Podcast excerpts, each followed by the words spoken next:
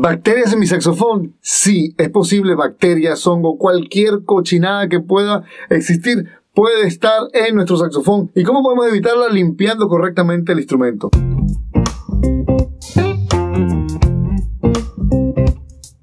Bienvenidos saxofonistas y amantes del saxofón. Hoy vamos a hablar sobre cómo no tener bacterias en nuestro instrumento, limpiando el saxofón. Vamos a hablar de cómo limpiar nuestro saxofón correctamente. Y para ti que estás empezando, es muy importante que tengas esto en mente. Siempre tienes que limpiar el saxofón. Si terminas de tocar, de estudiar, no pasen varios días hasta que limpies el saxofón. No, cuando termines, que ya sepas que ya no voy a tocar más el saxofón por el día de hoy, limpia el saxofón. Y para ello vamos a utilizar los trapos que vienen con el instrumento. Normalmente, como ya les digo, siempre que compres un saxofón nuevo ya va a venir con unos trapos como parte de los accesorios. Si no, tienes que comprar un trapo que sea para limpiar el saxofón en cualquier tienda que tengas cerca de tu hogar o si no, vía online. No suelen ser muy caros. Esta es una tela que está unida a una cuerda, ¿no? Esta cuerda tiene aquí como ven es una cuerda bastante larguita y tiene un peso en la punta. Esto lo que hace es que cuando entra en el saxofón vaya más fácilmente hasta el final del saxofón y lo pueda sacar por el otro lado. El principio es que entra por un lado y sale por otro. Todos dicen que tiene que ser desde el lado de la campana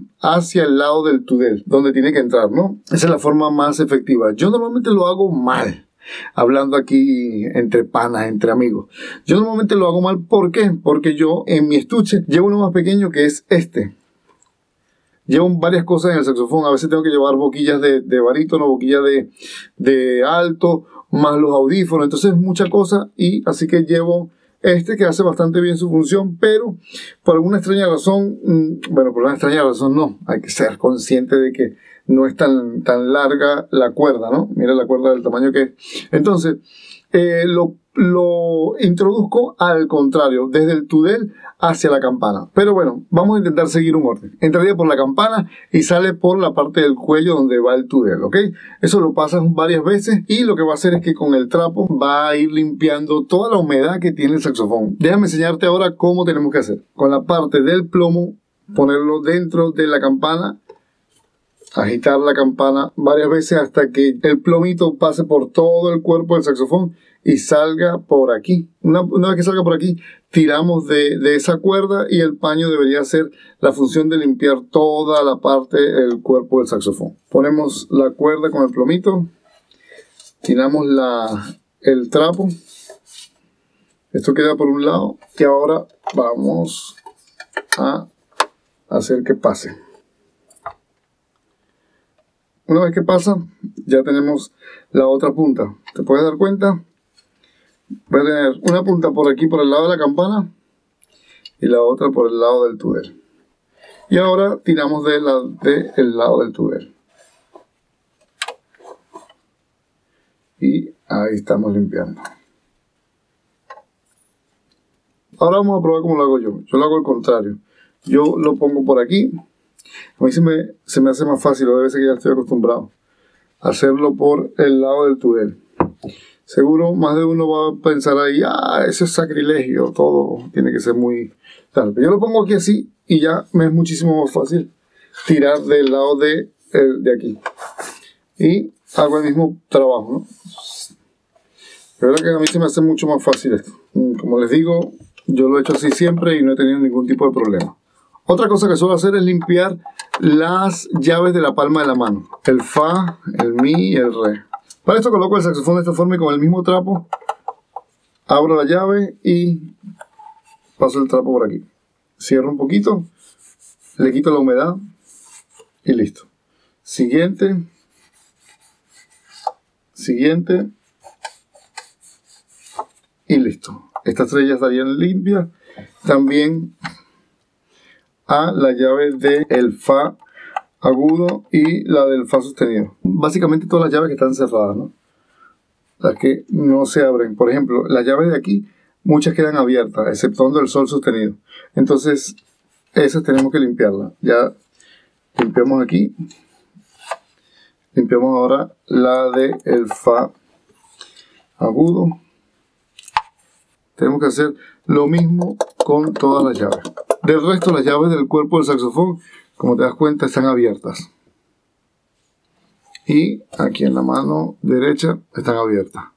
Entonces ahí no habría ningún tipo de problema. También suelo limpiar la campana, todas las partes donde pueda caer saliva o donde pueda caer las gotas de, de la condensación que se hace cuando estamos tocando el saxofón. Entonces limpio todo. Esta parte del saxofón también la suelo limpiar. Y más que nada quitarle todas las manchas de, de las huellas y de, y de todo lo, lo, sucio que pueda haber para que esté siempre bien limpiecito. Y ahí ya está el saxofón limpio y apto para seguir. Ahora vamos a encargarnos de la boquilla y del tudel. Entonces para ello vamos a empezar con la boquilla. Tenemos aquí nuestro tapaboquilla afuera. La boquilla. Por supuesto desmontamos la caña de la boquilla ya tenemos todo esto fuera. Yo empiezo limpiando la caña. Aunque mi caña es sintética, por supuesto que hay que limpiarla porque, como te digo, todo queda ahí. Todas las bacterias pueden quedarse ahí y si pasa mucho tiempo sin limpiarlo, eso es un criadero de bacterias. Entonces, siempre bien limpiecita. Yo suelo limpiarlas a veces también, le echo agua y a veces con un cepillito ahí ya queda listo y siempre la dejo un rato ahí que repose. Y ahora con la boquilla, exactamente igual, siempre en la parte de arriba, siempre del lado de afuera, de aquí, de los lados donde va la, la abrazadera, porque aquí suele a veces escaparse un poquito de, de la humedad y de la saliva. Y lo que hago es que ahora con el mismo plumito, ah, importante. Ahora para la boquilla tengo un paño más chiquitito. Es el, mismo principio. El pañito con la cuerdita, pero esta es más pequeña, y el plomito en la punta. Lo ponemos dentro de la boquilla. Sacamos y a limpiar. Quede bien sequito. Esto es muy importante realmente que tener este, este higiene con el, con el instrumento. Es importante ese aseo. Lo suelo poner del otro lado también y así pues limpiando como que no salga completo y listo. Saco todo lo que pueda haber de, suciedad y ya tengo limpia la boquilla y la caña. Y ahora vamos al tudel. El tudel es muy importante. Bueno, todas las, partes del saxofón son muy importantes. Entonces, lo que hacemos con el tudel es introduces el plomo por la parte de abajo del tudel y lo sacamos aquí. Ahí está. Ahora lo que hacemos es jalar y sacamos por el otro lado el pañito. Esto yo lo hago repetidas veces, como quizás unas tres veces, para que seque bien. Ahí estamos nuevamente. Y ahí está. Y yo siempre lo que hago es que pongo el dedo aquí y dentro veo si todavía está húmedo. Entonces con el, con el pañito pongo dentro, ayudándome el dedo y ya voy secando para que esta curva siempre esté seca. Entonces, ahí un poquito, nuevamente, una tercera vez, a veces un rollo así. Y también muy importante que se seque la parte del corcho. De esta forma tenemos nuestro instrumento bien cuidadito y por supuesto que nos va a durar muchísimo más y ya vamos a hablar una cosa. Espérense ahí. Después también les suelo hacer esto.